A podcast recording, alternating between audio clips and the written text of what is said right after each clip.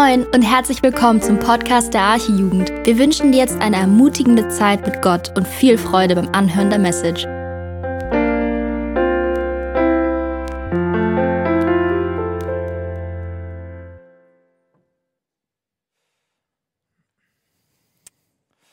Ja, schönen guten Abend. Ich bin Nathanael. Schön, dass ihr hier seid. Und ja, dass wir zusammen Jugendgottesdienst feiern können. Ich hoffe, es geht euch gut. Ähm, mir geht's gut. Ich fand, wir hatten eine ähm, sehr spannende Predigtserie bisher. Und ähm, ja, wir wollen heute damit zu einem Ende kommen und ähm, einen Text lesen dafür, der steht in Johannes Kapitel 8. Und wenn ihr eure Bibeln dabei habt, dann äh, schlagt doch eure Bibeln auf. Wenn ihr so eine aus Papier habt, dann ähm, müsst ihr wahrscheinlich ein bisschen weiterblättern. Wenn ihr eure Bibel auf dem Handy dabei habt, dann kann ich euch empfehlen, die Schlachter 2000 Übersetzung aufzuschlagen, weil aus der lese ich gleich auch.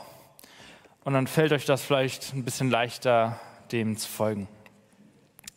Und während ihr eure Bibeln aufschlagt, möchte ich einen kleinen Review machen. Ich habe ja gerade gesagt, wir haben heute die letzte Predigt von unserer Predigtserie. Und äh, wenn ihr heute das erste Mal da war, seid und nicht genau wisst, wovon ich gerade spreche, wir hatten seit Anfang des Jahres eine Reihe, wo wir jeden Samstag hier eine Predigt über das Thema Nachfolge gehört haben. Und wir hatten dabei so ein Buch, Wahre Jüngerschaft von William MacDonald, ähm, das ich euch auch sehr empfehlen kann, äh, auf das wir so ein bisschen zurückgegriffen haben, uns daran so ein bisschen orientiert haben. Und ähm, ja, in diesem kleinen Review dachte ich, ähm, gehe ich nochmal durch, welche Predigten wir eigentlich gehört haben, was darin vorkam. Genau, wir haben zuerst eine Predigt von Andi gehört, sieben Voraussetzungen für Jüngerschaft. Äh, da ging es darum, was bedeutet Jüngerschaft überhaupt. Dann in der zweiten Woche haben wir eine Predigt gehört von André, Hindernisse für die Jüngerschaft. Da ging es um äh, Negativbeispiele, die wir in dem Neuen Testament in Lukas sehen, ähm, wie die Jüngerschaft nicht äh, funktioniert. Und ihr erinnert euch vielleicht noch, es gab so eine Illustration mit Jan, der stand hier mit einem Karton und André hat dann da ähm, ran gezeigt, dass man da nichts mehr reinlegen kann. Coole Predigt, kann ich euch empfehlen. Genauso wie die nächste, die hat äh, Max gehalten, voller Einsatz für Jesus und hat darin darüber gesprochen, was es bedeutet, ganz hingegeben, Jesus nachzufolgen. Und dann die vierte Predigt war von Joel, äh, lebendiger Glaube. In Joels Predigt ging es darum, was es für einen Unterschied macht, wenn Jesus unsere Zuversicht ist. Und in der Woche darauf haben wir eine Predigt gehört von Daniel, ernsthaftes Gebet zu Jesus und dass wir nicht jemandem nachfolgen können, ohne zu dem zu beten. Und dass es vielleicht etwas für uns ist, was wir mitnehmen sollten, dass wir zu dem beten, dem wir nachfolgen wollen. Danach hat Andi seine zweite Predigt gehalten mit dem Evangelium die Welt erobern und hat von dem Auftrag gesprochen, den wir haben, dieser Welt mit dem Evangelium Licht in das Dunkelheit dieser Welt zu bringen. Und hat direkt die Woche darauf seine dritte Predigt gehalten in unserer Reihe. Äh, die war, es kostet nichts und doch alles. Dass äh, Nachfolge und im Endeffekt ein Kind Gottes zu sein frei verfügbar ist für jeden von uns. Es kostet uns nichts und doch müssen wir alles bereit sein zu opfern, wenn wir Jesus nachfolgen wollen. Und letzte Woche hat Daniel gepredigt und ähm, hat seine Predigt, seine Predigt hieß, wo ist dein Schatz? Und er hat darüber gepredigt, dass wenn irdische Dinge und materielle Dinge den Platz in unserem Herzen einnehmen, den Jesus einnehmen sollte, wir einen falschen Schatz haben in unserem Herzen. Und heute komme ich mit meiner Predigt und ähm, ja, möchte gleich eine Predigt über das Thema, Andi hat es in seiner E-Mail schon mal so angedeutet, der Lohn der Nachfolge halten.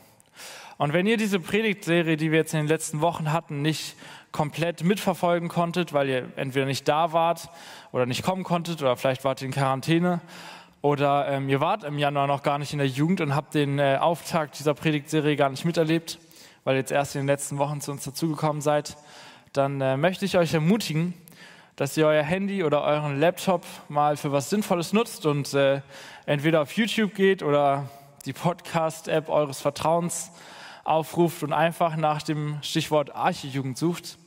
Und ähm, ja, wenn ihr alles richtig geschrieben habt, solltet ihr auf eine ganze Reihe an Predigten kommen, die wir ähm, oder stoßen, die wir hier in der Jugend gehalten haben in den letzten Jahren.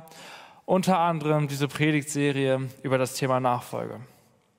Und weil es ein sehr praktisches Thema ist und die Predigten sich auch, ich fand, gut ergänzt haben, ist es, glaube ich, ähm, eine gute Idee. Also wenn ihr was verpasst habt oder das einfach nochmal auf euch wirken lassen wollt, ähm, da in den Dingen, die wir in den letzten Wochen gehört haben, äh, nachzuforschen, da nochmal tiefer einzusteigen. Das Thema. Äh, lest auch das Buch dazu. Oftmals ergänzt sich das ganz gut. Und ähm, genau. Dann sind wir heute allerdings auch am Ende dieser Predigtserie. Ich glaube, ihr habt jetzt wahrscheinlich äh, den Text gefunden, Johannes 8, nachdem ich euch ein bisschen Zeit gegeben habe. Und äh, ich möchte die Verse lesen aus Kapitel 8, Vers 1 bis 12. Also lasst mich lesen. Jesus aber ging an den Ölberg. Und früh am Morgen kam er wieder in den Tempel. Und alles Volk kam zu ihm, und er setzte sich und lehrte sie. Da brachten die Schriftgelehrten und Pharisäer eine Frau zu ihm, die beim Ehebruch ergriffen worden war, stellten sie in die Mitte und sprachen zu ihm, Meister, diese Frau ist während der Tat beim Ehebruch ergriffen worden. Im Gesetz aber hat Mose geboten, dass solche gesteinigt werden sollen. Was sagst nun du? Das sagten sie aber, um ihn zu versuchen, damit sie ihn anklagen könnten. Jesus aber bückte sich nieder und schrieb mit dem Finger auf die Erde. Als sie nun fortfuhren, ihn zu fragen, richtet er sich auf und sprach zu ihnen, wer unter euch ohne Sünde ist, der werfe den ersten Stein auf sie. Und er bückte sich wiederum nieder und schrieb auf die Erde. Als sie aber das hörten, gingen sie, von ihrem Gewissen überführt, einer nach dem anderen hinaus, angefangen von dem Ältesten bis zu dem Geringsten. Und Jesus wurde alleine gelassen und die Frau, die in der Mitte stand. Da richtete sich Jesus auf und da er niemand sah als die Frau, sprach er zu ihr, Frau, wo sind jene deine Ankläger? Hat dich niemand verurteilt? Sie sprach, niemand, Herr. Jesus sprach zu ihr, so verurteile ich dich auch nicht. Geh hin und sündige nicht mehr. Nun redete Jesus wieder zu ihnen und sprach, ich bin das Licht der Welt. Wer mir nachfolgt, wird nicht in der Finsternis wandeln, sondern er wird das Licht des Lebens haben. Lass mich beten. Jesus, ich danke dir für dein Wort und dass du real bist und dass du lebendig bist und dass du durch dein Wort zu uns sprichst, Herr. Ich danke dir, dass wir heute hier zusammenkommen dürfen und ähm, dass wir deine Gegenwart suchen dürfen und dass wir ähm, mit einem hungrigen Herzen zu dir kommen dürfen, um dich besser kennenzulernen und um dir heute Abend zu begegnen, Herr. Und ich möchte dich bitten, dass du uns offene Herzen schenkst, ähm, dein Wort aufzunehmen, dass du mir Gnade, Gnade schenkst zu sprechen, dass du uns allen Gnade schenkst zu hören. Dein Wort und im Endeffekt ähm, heute Abend dir ein Stück näher zu kommen. Danke dir, dass dein Wort Kraft hat, Menschen zu verändern, auch heute noch. Und ich möchte dich bitten, dass du das tust und dass du besonders diesen Text und dieses äh, spannende Thema, mit dem wir uns heute Abend beschäftigen, gebrauchst, um uns in der Nachfolge und in unserem Glauben zu stärken, Herr. Amen. Für die meisten Menschen ist der Gedanke an Nachfolge eher unattraktiv. Jemand anderen über das eigene Leben in einer gewissen Weise entscheiden zu lassen und Prioritäten, die jemand anders gesetzt hat, zu folgen und die Ziel, die, den Zielen von jemand anderem zu folgen, klingt für die meisten Menschen nicht nach Freiheit oder einem selbstbestimmten Leben.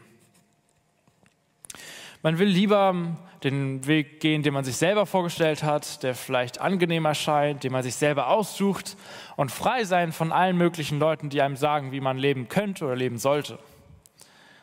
Die meisten Menschen wären lieber keine Anhänger, die man an ein Auto hängt, also so an die Anhängerkupplung. Ne? Denn ein Anhänger fährt immer nur dahin, wo das Auto hinfährt. Und wenn das Auto links blinkt, dann blinkt der Anhänger auch links. Und wenn das Auto bremst, dann bremst der Anhänger auch. Für viele Menschen ist das das Gegenteil von Selbstbestimmung und Freiheit. Und trotzdem ist ein Anhänger, wenn er nicht an einem Auto hängt, irgendwie zwecklos. Ein Anhänger, der nur rumsteht auf dem Parkplatz, ist nicht wirklich frei auch wenn er sich vielleicht manchmal ein bisschen freier fühlt. Und er folgt auch nicht seiner Bestimmung, wenn er nur rumsteht, sondern ein Anhänger ist dafür gemacht, äh, einem Auto hinterherzufahren. Und dann erfüllt er seinen Zweck. Und dann kommt er auch zu der Erfüllung ähm, und zu der, in einer gewissen Weise, Freiheit, weil er ist unterwegs und steht nicht nur rum.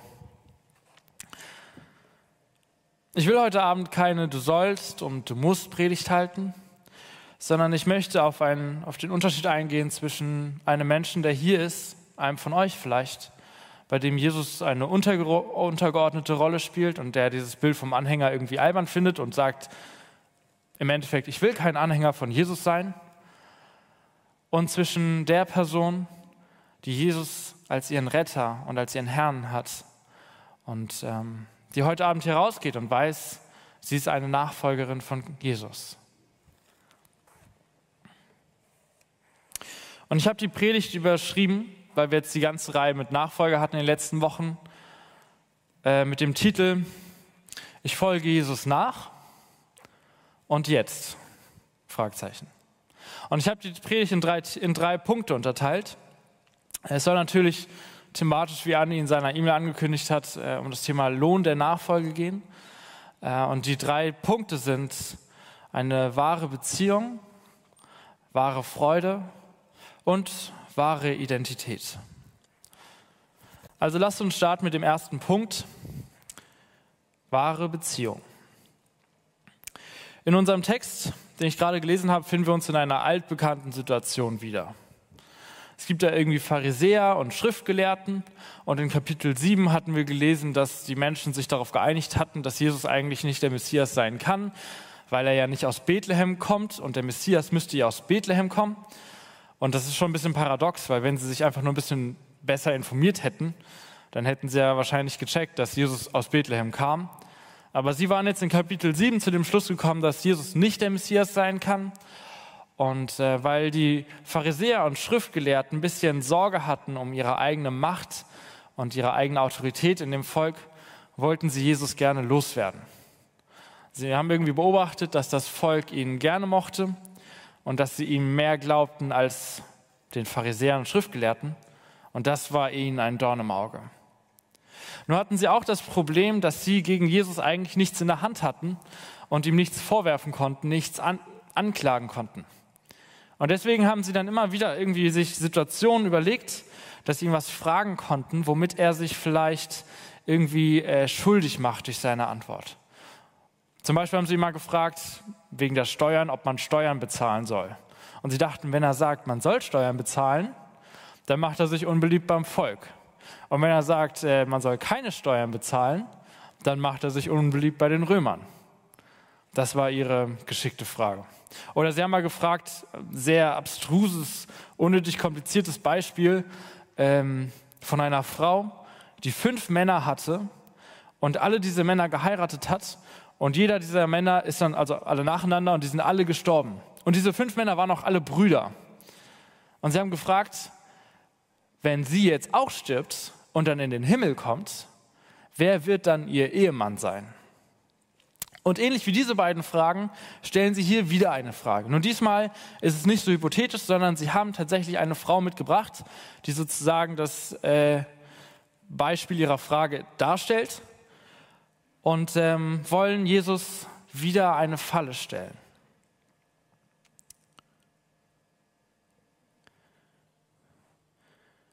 Sie fragen in Bezug auf 5. Mose Kapitel 22, Vers 22.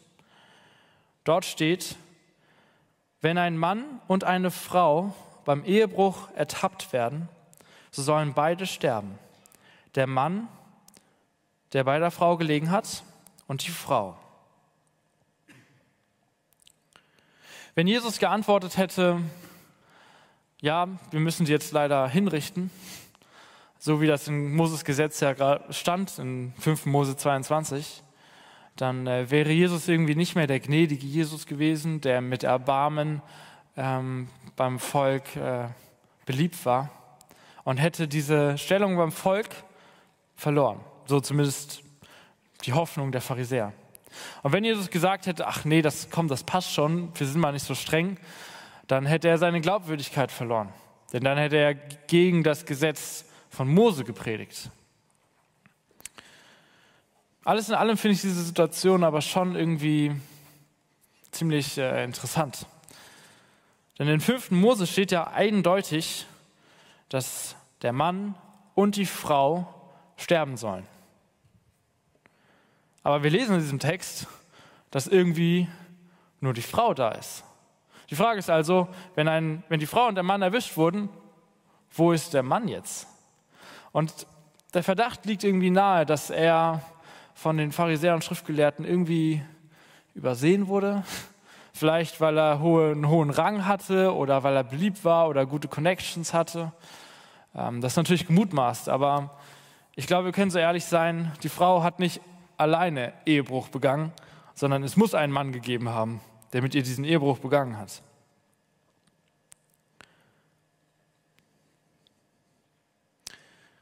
Die Pharisäer und Schriftgelehrten versuchen Jesus also mit dieser Situation irgendwie in eine Zwickmühle zu bringen und Jesus in die Ecke zu treiben. Aber wir lesen in unserem Text, dass Jesus irgendwie gar nicht in die Ecke getrieben wird. Er schreibt erstmal auf den Boden und ich kann euch schon von vornherein sagen, ich werde in unserer in der Predigt heute nicht erzählen, was Jesus in den Boden geschrieben hat. Ähm, ich hebe mir das auch nicht auf, ich weiß es einfach nicht. Ich glaube, ich vermute, keiner weiß das. Ähm, aber er wirkt sehr, also ziemlich entspannt. Auch, er sagt nur einen Satz. Wer unter euch ohne Sünde ist, werfe den ersten Stein. Ein Satz, der für die meisten von uns, glaube ich, bekannt ist oder den viele von uns kennen oder schon mal gehört haben. Ähm, aber auch ein Satz, wo ich gedacht habe, in dieser Predigtvorbereitung, die ich irgendwie noch nie so richtig verstanden habe. Und ich glaube, um den richtig zu verstehen, müssen wir ein weiteres Mal 5. Mose aufschlagen und diesmal Kapitel 17, Vers 6 bis 7. Und dort steht, wer des Todes schuldig ist, soll auf die Aussage von zwei oder drei Zeugen hin getötet werden. Aber auf die Aussage eines ein, einzigen Zeugen hin soll er nicht getötet werden. Die Hand der Zeugen soll sich als erste gegen ihn erheben, um ihn zu töten, danach die Hand des ganzen Volkes. So sollst du das Böse aus deiner Mitte ausrotten. Da sehen wir, woher Jesu Aussage kommt, werfe den ersten Stein. Wichtig ist aber noch zu beachten, ähm, bei dem mosaischen Gesetz, dass die Person, die sozusagen Zeuge war von einer Sünde, die den Tod verdiente, sich selber nicht selbst diese Sünde zu Schulden lassen kommen. Naja, ihr wisst. Also diese Person, die Zeuge war für die Situation, durfte nicht die gleiche Sünde begangen haben. Das ist auch irgendwie, glaube ich, das sind drei sinnvolle Dinge. Also irgendwie, dass man nicht auf das Zeugnis von nur einem jemanden umbringen soll, ist sinnvoll. Dass die Person, die es bezeugt hat, als erstes mit der Hinrichtung beginnen soll, ist auch sinnvoll irgendwie. Und ähm, dass die Person nicht selber die gleiche Sünde begangen haben soll, ist auch sinnvoll. Im Endeffekt sind das drei Dinge, mit denen man vermeiden wollte, dass jemand Unschuldiges hingerichtet wird. Aber Jesus zeigt hier durch seine Antwort, also als er sagt, wer ohne Sünde ist, werfe den ersten Stein, dass Jesus in ganz anderen Dimensionen denkt, als die Juden es damals aus dem Alten Testament kannten. Bei Jesus reicht es auf einmal nicht mehr, wenn man die ganze Zeit nur ein bisschen besser war als die Person, die gerade hingerichtet wird. Plötzlich sollte man komplett ohne Sünde sein. Und Jesus verändert hier etwas, etwas Grundlegendes, was tausende von Jahren so galt. Seit Mose galt ein Verständnis von Gerechtigkeit, das darauf beruhte, dass man ein guter Mensch war und sich richtig verhielt. Aber was Jesus in diesem Moment durch seine Aussage klar macht, ist, dass wir nicht gerecht werden können, wenn wir ein bisschen besser sind als jemand anderes. Oder nicht die gleichen Gesetze gebrochen haben wie die, die wir gerade steinigen wollen. Jesus schafft etwas Neues, eine neue Form von Gerechtigkeit. Eine, die nicht darauf beruht, dass wir besser sind als die Schlechtesten, sondern eine, die auf Gnade beruht. Jesus wusste natürlich, dass die Frau nicht gerecht war. Aber Jesus kam in diese Welt nicht, um Gerechte zu berufen, sondern Sünder zur Buße. Im ersten Punkt dieser Predigt, wahre Beziehung, geht es also darum, dass Jesus gekommen ist, um unser ganzes Verständnis von Recht und Unrecht auf den Kopf zu stellen. Und vielleicht wird das ein bisschen deutlich äh, durch folgendes Beispiel. Stell dir vor, dein Leben ist ein Staudamm. Und jeder Mensch in dieser Welt hat einen Staudamm. Und das Problem ist mit diesem Staudamm, also ihr könnt euch das vorstellen, ne? so eine riesengroße Wand und dahinter sehr, sehr viel Wasser. Und das Problem ist, wenn ihr einmal gesündigt habt, dann bricht dieser Staudamm. Und das ist auch nicht mehr rückgängig zu machen. Und das passiert in jedem Leben, weil jeder von uns irgendwann einmal eins der Gebote Gottes übertritt. Und was die Menschen dann versuchen, ist, mit Schaufeln und Eimern irgendwie ihr Tal wieder in Ordnung zu bringen. Und versuchen irgendwie mit guten Werken ihr Leben in Ordnung zu bringen. Aber ich glaube, es ist relativ schnell klar, dass wir mit Schaufeln und Eimern nicht wieder heilig werden können. Und deshalb brauchen wir jemanden, der uns ein neues Tal schenkt. Ein Tal, das gar nicht erst neben einem Staudamm liegt, sodass wir nicht wieder in der gleichen Situation sind, wenn wir einmal Gottes Gebote übertreten haben. Und das tut Jesus. Er schenkt uns dieses neue Tal. Für die Frau damals war das klar. Sie rechnete ja gerade damit, gleich qualvoll hingerichtet zu werden. Sie wusste, es haben gerade alle Menschen gesehen, dass ihr Staudamm gebrochen war. Und was macht Jesus? Jesus nimmt sie in Schutz, weil Jesus weiß, die Staudämme von den Gelehrten und Pharisäern und Schriftgelehrten sind auch alle gebrochen. Und er weiß, dass auch dein Staudamm gebrochen ist. Und er weiß auch, dass du das mit Schaufeln und Eimern nicht mehr rückgängig machen kannst. Das Einzige, was du machen kannst, ist Jesus zu bitten, dass er dir ein neues Tal schenkt. Und wenn wir ein neues Tal haben, dann sind wir nicht mehr davon abhängig, dass wir ein perfektes, fehlerloses Leben leben, sondern dann haben wir plötzlich die Sicherheit, dass wir Gottes Kinder sind, selbst wenn wir mal was verhauen. Ich schaue oft auf mein eigenes Leben und denke, oh Mann, da habe ich versagt und da und hier auch. Aber trotzdem habe ich diesen Frieden mit Gott. Ich weiß, ich bin Gottes Kind, selbst wenn ich versage. Und mein Staudamm kann nicht mehr brechen, weil in meinem Leben gibt es keinen Staudamm mehr. Mein Staudamm ist weg. Und ich habe von Jesus ein neues Tal bekommen. Aber in diesem ersten Punkt, in dieser Predigt soll es nicht darum gehen, was in meinem Leben ist, sondern was in deinem Leben ist. Es geht um die Frage, bist du ein Kind Gottes?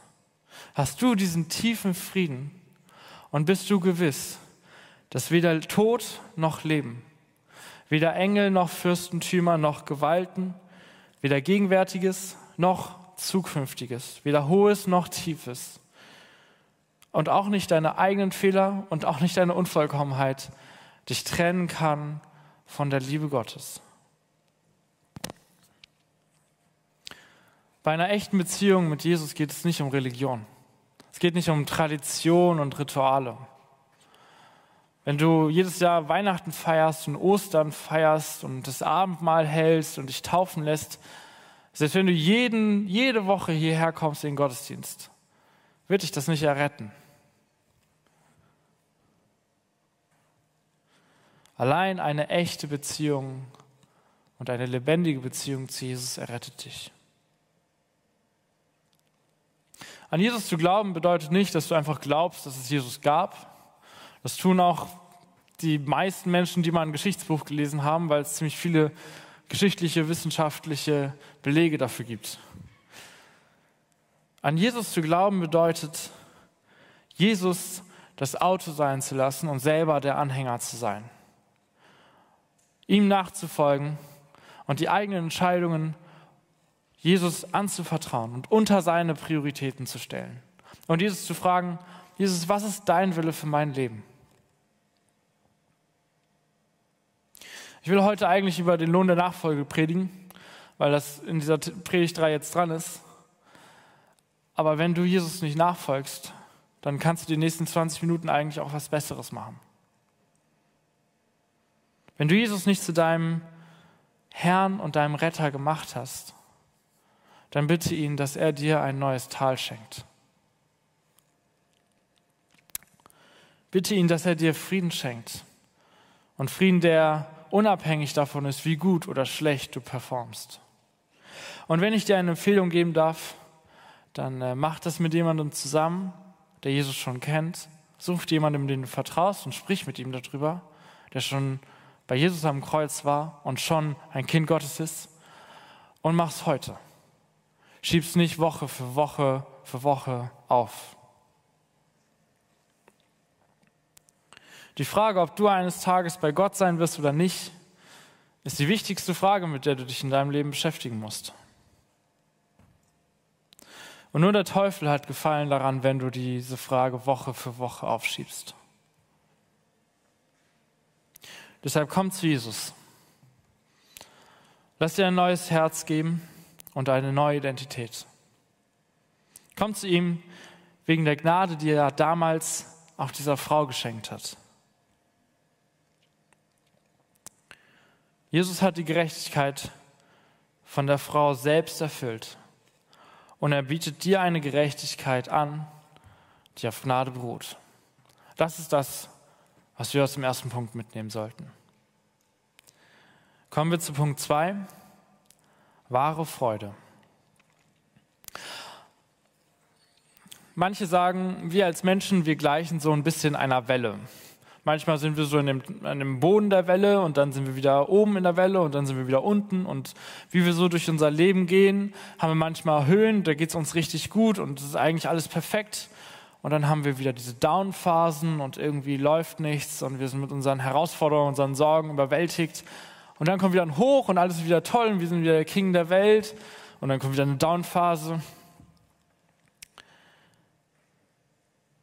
Und die Umstände um uns herum, das, wie unser Leben gerade läuft, beeinflusst, wie gut oder wie schlecht es uns gerade geht. Aber in der Bibel lesen wir nirgends von Wellen oder von Hochs und Tiefs und Down, Downphasen und Hochs. Die Bibel geht darauf irgendwie nicht ein. Die Bibel sagt, wenn Gott die Quelle unserer Freude ist, dann können wir uns freuen, selbst wenn die Umstände nicht dafür sprechen. Und das ist ungefähr so, als hättest du einen Brunnen im Garten und äh, aus diesem Brunnen kommt gelegentlich Wasser. Und äh, es gibt auch Zeiten, da kommt kein Wasser aus diesem Brunnen. Das kann auch mal eine ziemlich lange Zeit so gehen. Und dieser Brunnen funktioniert so, dass wenn du da Dinge reinwirfst, dass dann ein bisschen Wasser rauskommt. Und in diesem Beispiel, das Wasser steht für Freude. Wenn du zum Beispiel Drogen und Alkohol reinwirfst, dann kommt ein bisschen Wasser raus. Aber es ist irgendwie sehr dreckiges, schmutziges Wasser und auch sehr ungesund. Aber es ist Wasser. Und viele Menschen hängen an diesem Brunnen in ihrem Garten und versuchen verkrampft da so viel Wasser rauszubekommen, wie sie können. Und das Problem mit diesem Brunnen ist, es wird immer schmutziger und es wird immer weniger.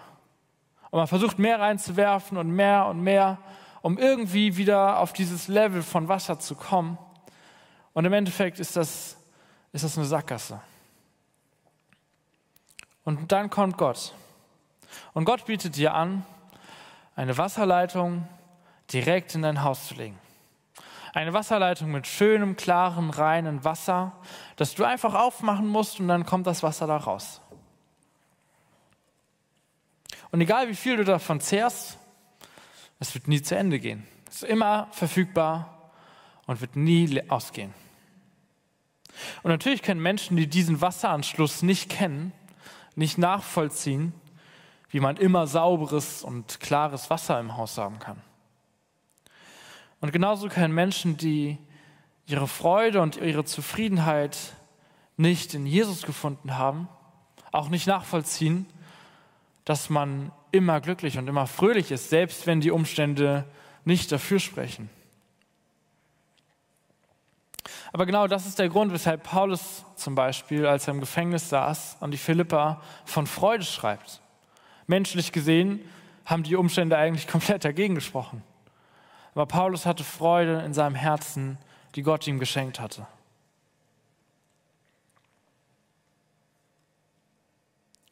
Das Besondere ist, wenn wir diese Freude haben, die Gott schenkt, also diesen Wasserhahn im Haus, dann äh, sündigen wir theoretisch nicht. Denn Sünde ist im Prinzip einfach das, was wir machen, wenn wir etwas tun, was Gott nicht so vorgesehen hat. Und wir tun das, weil es uns eine gewisse Freude verspricht.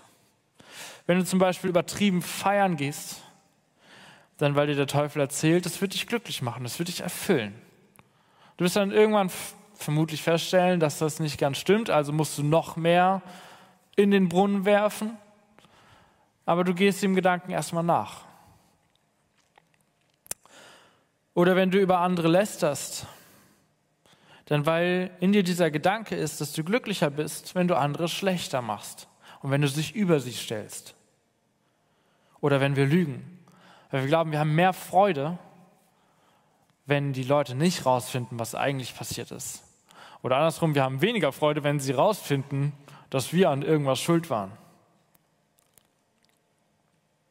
Und jetzt vergleichen wir mal diese Freude, die Menschen versuchen aus diesem schmutzigen, dreckigen Brunnen zu bekommen, mit der Freude, die Jesus uns gibt. Völlig rein, völlig unabhängig von Umständen. Die Frage, die wir uns an dieser Stelle nur stellen müssen, ist, was ist die größte Quelle deiner Freude in deinem Leben? Ist es die überwältigende Tatsache, dass du ein Kind Gottes bist? Oder ist es ein Brunnen im Garten, der zu deiner einzigen übrigen Wasserquelle geworden ist? Und wenn ihr merkt, die größte Wasserquelle in eurem Leben ist Jesus irgendwie noch nicht so richtig, dann fallt jetzt nicht in Selbstverdammnis und versucht auch nicht aus eigener Kraft ähm, diese Freude zu bewirken. Freude ist ein Teil der Frucht des Geistes, wie wir in Galater 5 lesen. Und ähm, deshalb sollten wir auch Gott bitten, diese Freude in unserem Herzen wachsen zu lassen. Und dann können wir auch sagen, die Freude am Herrn ist unsere Stärke. Ich möchte in diesem zweiten Punkt, also wahre Freude, aber noch ein bisschen praktischer werden. Ich will nicht bei dem Statement bleiben, wenn du Jesus nachfolgst, dann bekommst du auch wahre Freude. Sondern ich möchte auch darauf eingehen, was die Ursache sein kann, wenn du Jesus zwar eigentlich liebst und ihm nachfolgst, aber diese Freude dir schon lange verloren gegangen ist. Und ich glaube, das ist für viele von uns Realität. Dass die Freude am Herrn eigentlich gar nicht so unsere Stärke ist, wie wir das eigentlich gerne hätten. Und wir fangen an, Menschen zu bewundern, von denen wir in der Bibel lesen oder Pastoren, die wir auf Instagram sehen oder selbst Neubekehrte, die hierher kommen und man das Gefühl hat, die sprudeln über von dieser Freude, die sie in Jesus haben. Und vielleicht erinnert man sich daran, dass das bei einem selber ja auch irgendwann in der langen, fernen Vergangenheit mal so war, aber dass das abgenommen hat, dass das weniger geworden ist. Und dass man diese Freude an Jesus, nur an Jesus, irgendwie verloren hat.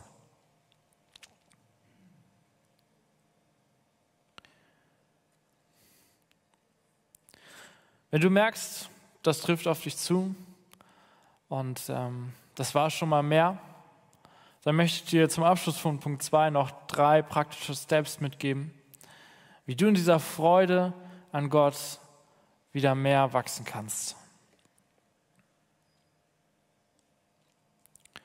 Erstens, wir müssen aufhören, zum, Wasser, zum Brunnen zu gehen. Das Hauptproblem für uns ist, glaube ich, äh, Instant Joy, also sofortige, sofortige Freude. Wir leben in einer Zeit und in einer Gesellschaft, in der sofortige Zufriedenstellung für uns Normalität geworden ist. Wenn etwas nicht klappt oder man gelangweilt ist, dann kämen ja eigentlich schlechte Gefühle. Aber wir haben alle einen Mechanismus entwickelt, mit dem wir diesen schlechten Gefühlen ziemlich gut aus dem Weg gehen können. Manche von uns tun das dann zum Beispiel, um nicht gelangweilt zu sein oder um nicht diese Enttäuschung zu haben, weil etwas nicht geklappt hat, indem sie ihr Handy rausholen und sich die ganze Zeit Reels angucken und sich dadurch ablenken. Andere setzen sich dann an ihre äh, PS, PlayStation, Xbox oder andere Konsole und fangen an zu zocken. Es kann auch sein, dass du dann dieses äh, Verlangen verspürst, eine zu rauchen weil du weißt, das wird dich ablenken, das wird dir wieder gute Gefühle im Herzen geben. Oder dass du dir auf sexuelle Weise gute Gefühle gibst. Diese guten Gefühle auf Knopfdruck sind meiner Meinung nach der Hauptgrund, weshalb wir unsere Freude an Gott verlieren und warum wir sie kaum noch spüren. Und daher ist der erste praktische Punkt, hör auf, aus dem Brunnen zu trinken. Schau, was diese Instant Joy Elemente in deinem Leben sind. Es kann sehr, sehr unterschiedlich sein. Können auch ganz andere Dinge sein, als ich gerade aufgezählt habe. Und schmeiß sie aus deinem Leben. Denn über kurz oder lang werden sie dich lähmen. Lähmen auch für die Freude, die Gott dir eigentlich gibt. Ich glaube, diese Instant Joy-Elemente sind das Hauptproblem, wenn uns die Freude an Jesus verloren gegangen ist. Und sie überdecken die Freude, die ja eigentlich da ist. Und für uns fühlt sich das so an, sie war mal da und ist jetzt irgendwie gegangen. Eigentlich ist sie noch da, aber wir überdecken sie mit vielen, vielen anderen Dingen. Zweitens, denke über das Evangelium nach. Jesus, der Sohn Gottes, ist auf diese Welt gekommen, hat ein perfektes Leben gelebt und ist am Kreuz für uns gestorben. Und dadurch schenkt er uns Versöhnung mit Gott, wenn wir auf ihn vertrauen und ihm nachfolgen. Das ist das Evangelium. Und viele von euch, die schon hundertmal hier waren, haben das schon hundertmal gehört. Und es kann passieren, dass wir uns mittlerweile so sehr daran gewöhnt haben, dass es in uns irgendwie gar nichts mehr auslöst. Weder Dankbarkeit für unsere Erlösung, noch Scham über unser altes Leben und auch keine Freude mehr darüber, dass wir Gottes Kinder sein dürfen. Und wenn du schon eine Weile Christ bist, dann kann dir das vielleicht bekannt vorkommen. Und ich kann aus meinem eigenen Leben erzählen, ich kenne das auch. Ich bin in dieser Gemeinde aufgewachsen, also ich war mein Leben lang hier und ähm, habe die Kinderstunde also was mitgemacht und habe in der Kinderstunde schon das Evangelium gehört und würde sagen, ich habe das bestimmt schon tausendmal gehört. Und die Faszination darüber ist irgendwie zwischen, ich weiß nicht in welchem Alter, verloren gegangen. Und mit der Faszination natürlich auch die Freude über das Evangelium. Und das ist etwas, womit viele von uns irgendwie konfrontiert sind, aber wo man auch nichts wirklich dagegen tut. Und deshalb, wenn du deine Instant Joys losgeworden bist, also das Erste, dann komm, nimm dir Zeit und denk einfach über das Evangelium nach. Denk darüber nach, was es bedeutet, dass Jesus dich errettet hat. Was es heißt, dass Gott, der Gott, der hier alles geschaffen hat, ein kleiner Junge wird, auf diese Welt kommt und sich für deine Sünden kreuzigen lässt. Das Evangelium hat nicht nur bei unserer Bekehrung die Kraft, Herzen zu erfüllen und Freude zu bewirken, sondern auch heute noch. Wir müssen ihm nur den Raum dafür geben und über diese, diese Wahrheiten in unserem Herzen mehr nachsinnen. Und drittens, auch praktisch, äh, teile deinen Glauben. Für mich war es schon oft eine große Ermutigung und auch eine Inspiration, wenn ich mich mit anderen Christen über meinen Glauben ausgetauscht habe. Zum Beispiel, wenn wir im Hauskreis gemeinsam auf Wahrheiten über unseren Gott gestoßen sind, die ich bis dahin irgendwie nie gecheckt hatte. Es hat sich dann oft so angefühlt, als wären wir als Hauskreis gegangen, äh, zu, äh, gemeinsam in einen Stollen runtergegangen und hätten dann da einen Schatz gefunden und wären damit wieder ans Tageslicht gekommen. Und sich darüber gemeinsam zu freuen und sich an Gott zu erfreuen, das facht unseren Glauben an. Und das facht auch die Freude in unserem Herzen an. Also, als Nachfolger Jesu finden wir wahre Freude in unserem Leben, die unabhängig von Umständen ist. Wir müssen es nur noch schaffen, darauf zuzugreifen. Kommen wir zum Schluss, aber zu Punkt 3, wahre Identität.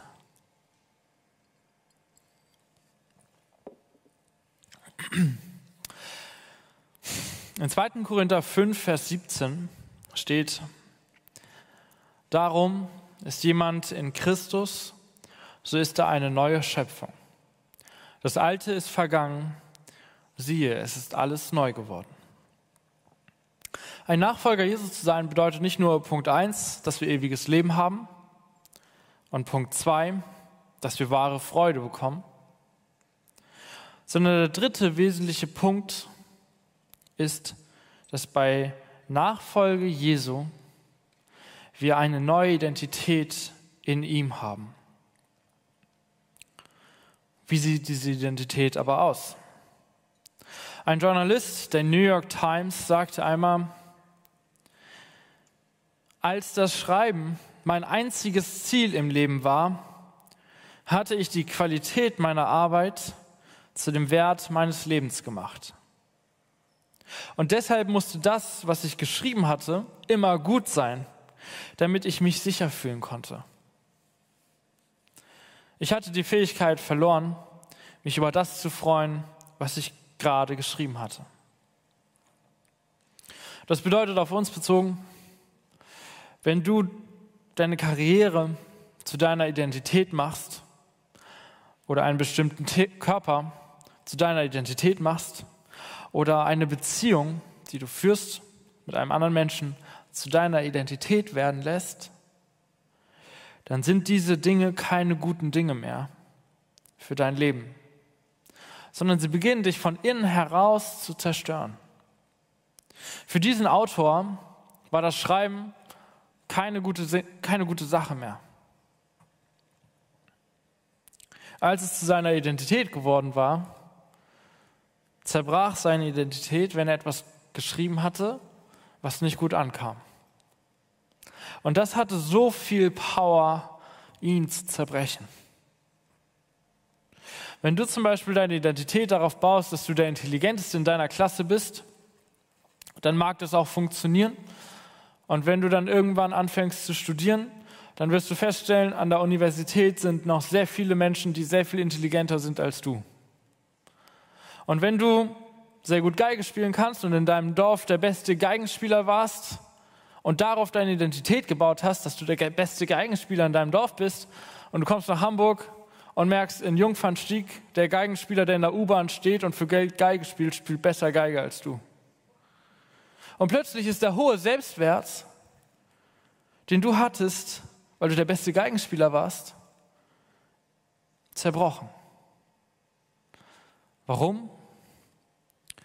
Weil jede Identität, die erreicht werden muss und nicht erhalten wurde, ausschließend ist, exklusiv ist. Das bedeutet, du fühlst dich gut, weil die Menschen um dich herum nicht so gut sind wie du. Und wenn du nicht gut Geige spielen kannst, dann sind das vielleicht andere Dinge. Dann fühlst du dich gut, weil du so konservativ bist. Oder dann fühlst du dich gut, weil du so einfühlsam bist. Oder weil du so hilfsbereit bist. Oder weil du so hart arbeitest. Das ist die Art und Weise, wie du dich gut fühlst. Indem du andere Menschen um dich herum schlechter machst als dich selbst. Und Leute, egal ob ihr jetzt Geige spielen könnt oder nicht, ne? so eine Identität ist immer zum Scheitern verurteilt. Also was brauchen wir als Identität? Wir brauchen jemanden, der von außen kommt und uns eine Identität gibt. Und viele Menschen scheinen das auch verstanden zu haben. Und manche Leute holen sich das dann auf Instagram.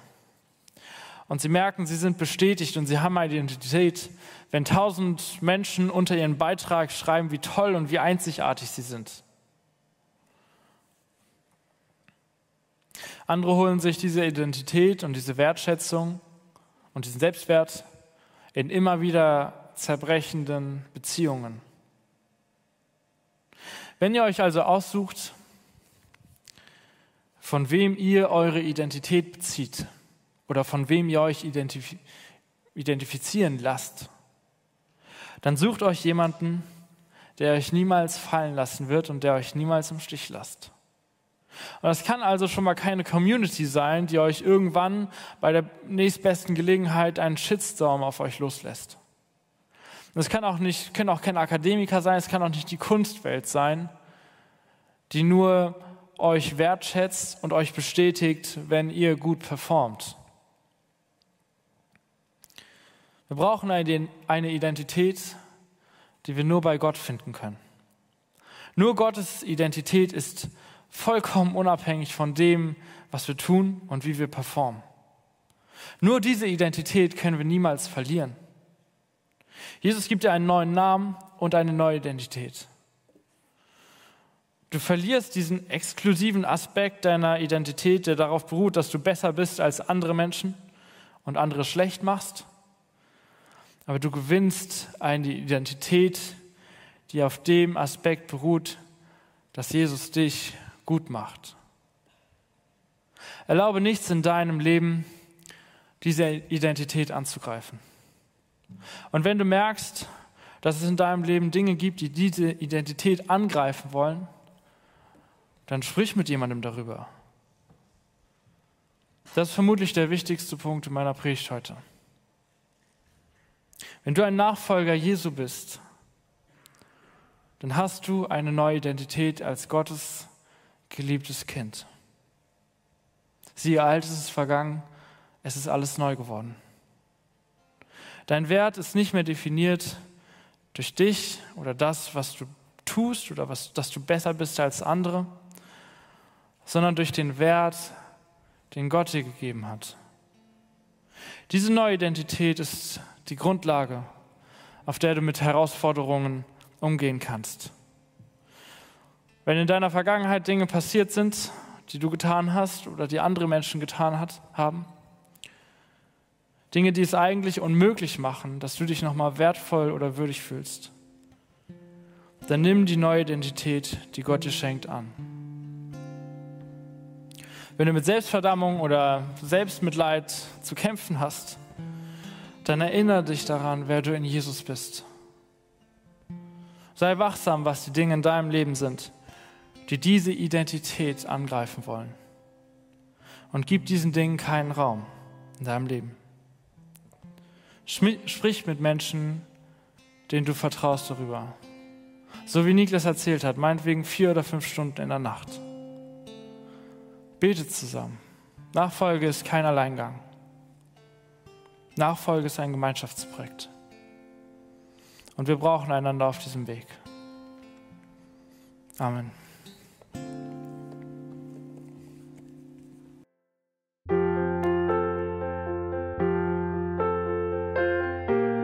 Wir freuen uns, dass du heute mit dabei warst. Wir als Archijugend sind fest davon überzeugt, dass Gott auch heute durch sein Wort spricht und hoffen, dass du ihn durch diese Predigt besser kennenlernen konntest. Weitere Beiträge von uns findest du auch auf unseren Social-Media-Kanälen oder unter archijugend.de. Bis dann, tschüss!